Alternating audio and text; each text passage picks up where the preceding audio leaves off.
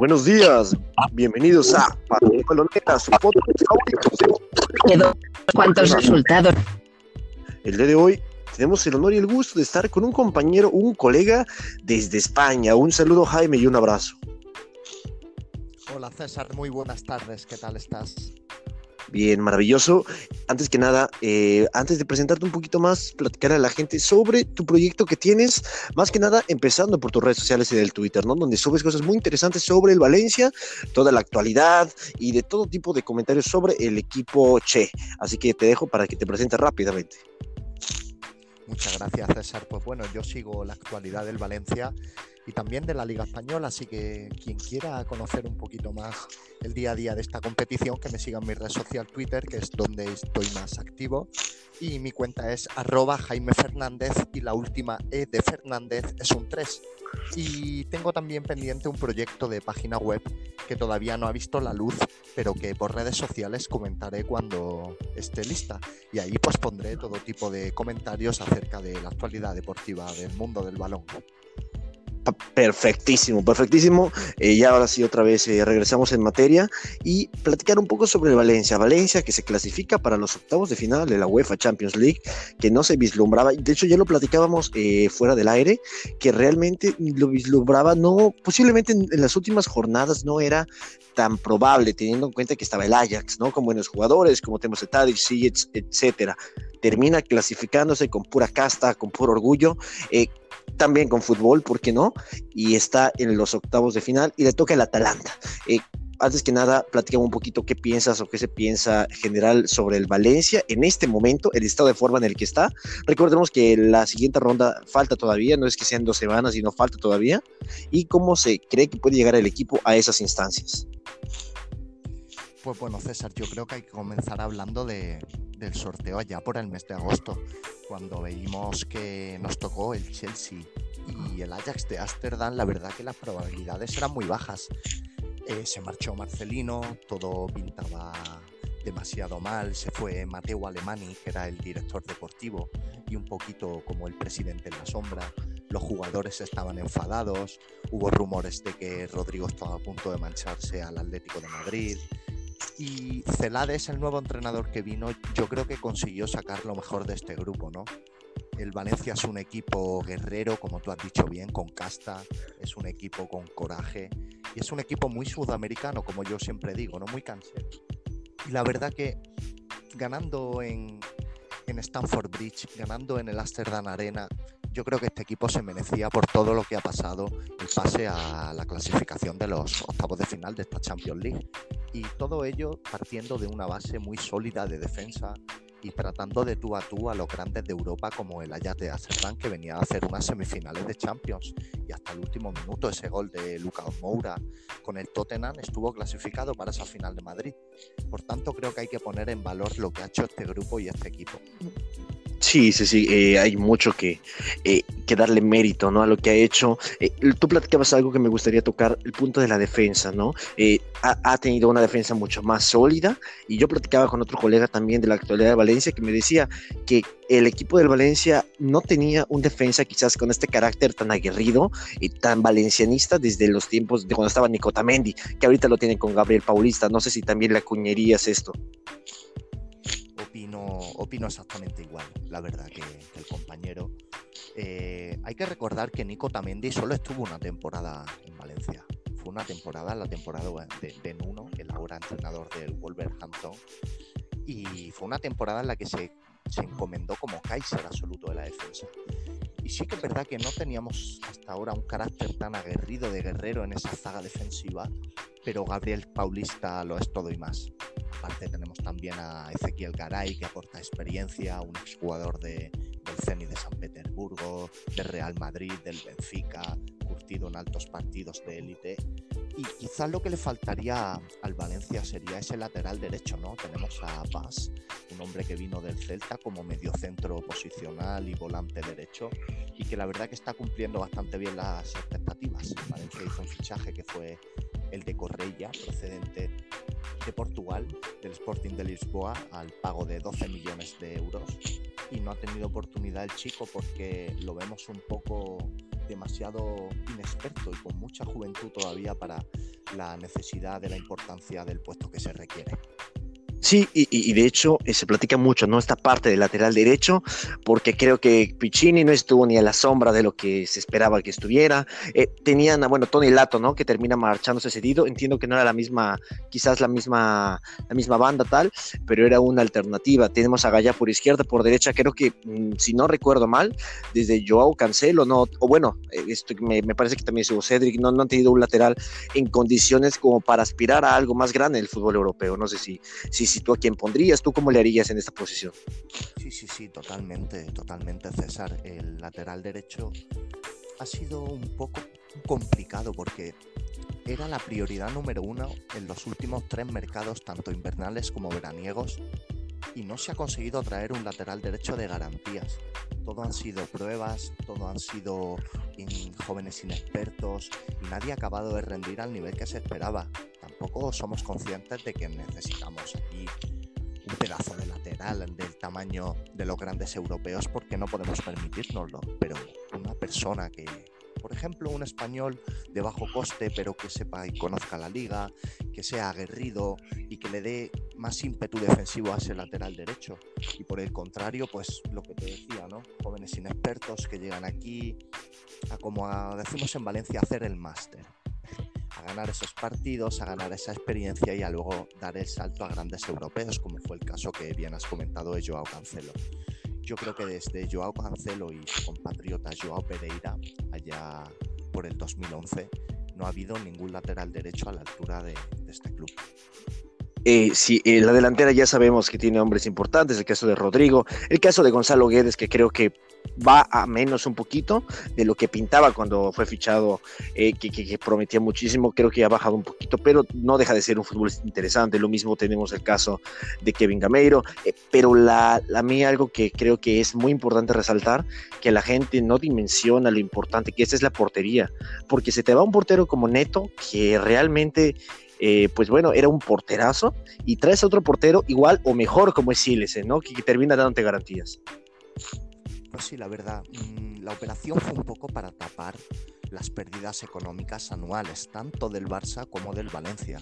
Entonces se hizo ahí ese trueque entre Chilesen y Neto, en lo cual creo que ambos salimos ganando. El Barça ficha un portero suplente de garantías, más que demostrado su valía en la pasada temporada en Mestalla, y el Valencia quizá fichaba con más incertidumbre, porque sí que es verdad que Chilesen es el portero titular de la selección holandesa pero más allá de eso no lo hemos visto en, la liga competir, sí que eh, tuvo apariciones en la Copa del Rey en la que ganó en tres ocasiones seguidas, pero era un portero que dejaba dudas no en cuanto a su rendimiento, sino en cuanto a su regularidad.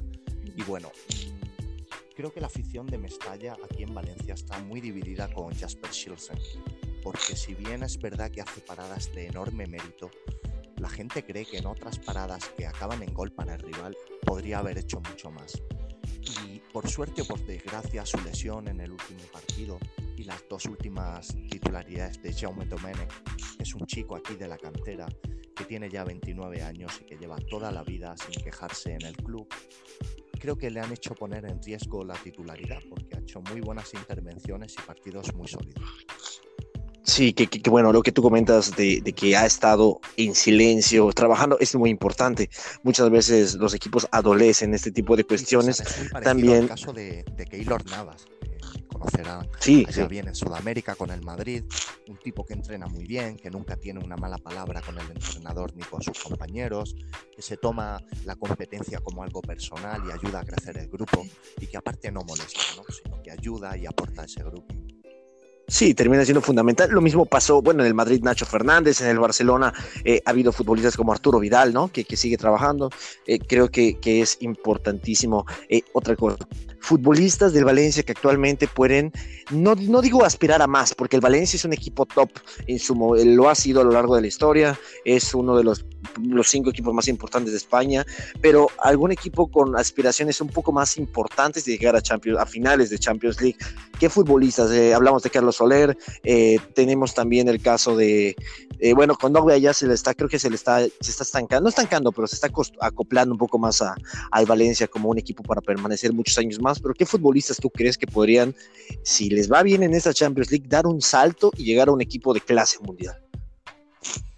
Pues yo creo que hay que poner en valor, César, lo primero lo que es equipo de clase mundial. Creo que por encima del Valencia a nivel de institución y actualmente podemos contar apenas cinco equipos. Barça y Real Madrid, Manchester City, Liverpool, Juventus y Bayern de Múnich. Todos los demás yo creo que a día de hoy están a la altura del Valencia. Que no olvidemos que viene de ganar la Copa del Rey al Barcelona, viene a ser cuarto clasificado en la Liga Española, la liga más difícil es un equipo que ante todo es una familia. Y esos jugadores sienten que pertenecen a una familia. Han venido muchos grandes equipos preguntando a, a lo largo de la historia por jugadores importantes y siempre se ha debido de vender por las carencias económicas del club. Y eh, tenemos el ejemplo de David Villa, ¿no? que se fue al Barcelona, David Silva, que acabó en el Manchester City.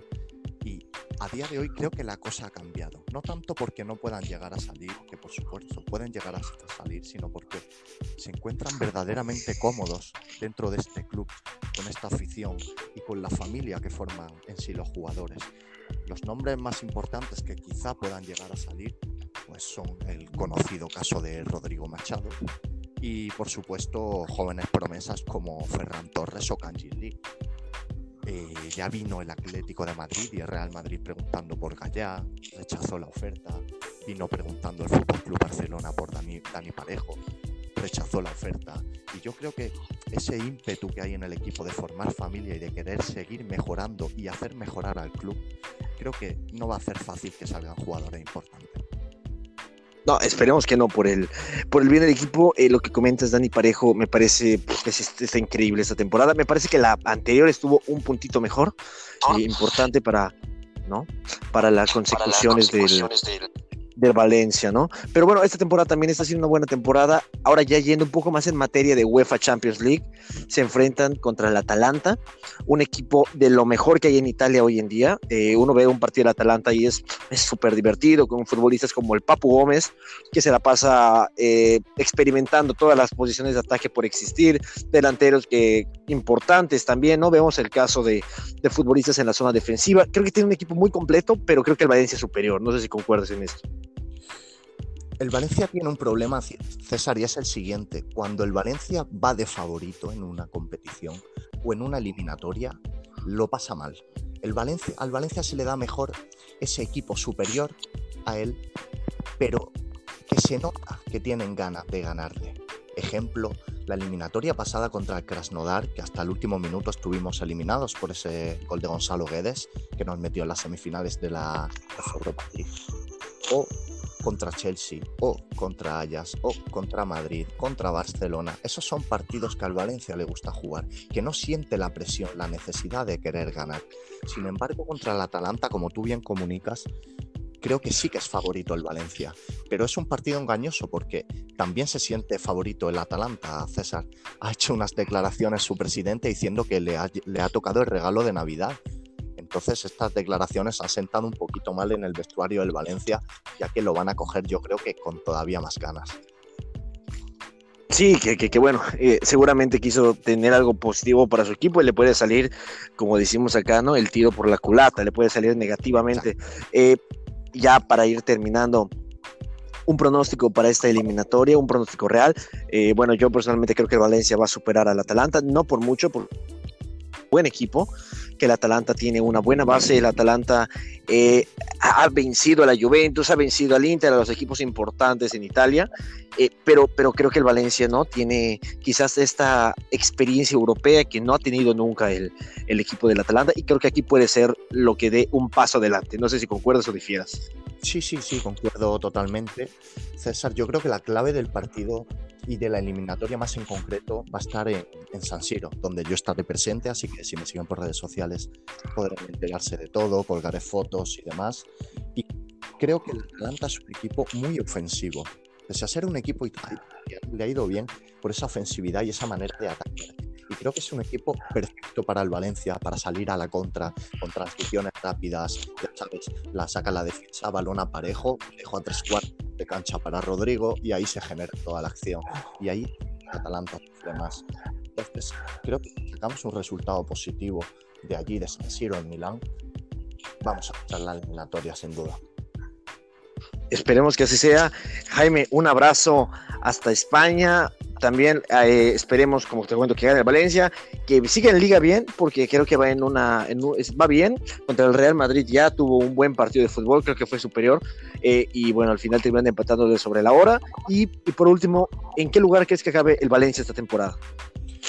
Yo creo que el objetivo del Valencia es ser tercer, cuarto puesto, ¿no? Siempre compitiendo históricamente con, con, el Atlético de Madrid. Sí que es verdad que hay que ser objetivos. A día de hoy, tanto Real Madrid como Barcelona por presupuesto son inalcanzables y creo que el Valencia debe de estar en Champions, es donde se merece entre los grandes de España y de Europa y por tanto César espero que pasemos a cuartos de final de esta UEFA Champions League. Pues, pues ojalá así sea. Jaime, un abrazo y nos vemos en una próxima vez que seguramente habrá platicando sobre un poquito más, no solo del Valencia, sino de otros equipos muy interesantes de la Liga Santander. Así que un abrazo. Un abrazo grande, César. Aquí estaremos. Esto fue Pasión Balonera. Soy César Méndez y nos vemos en la próxima.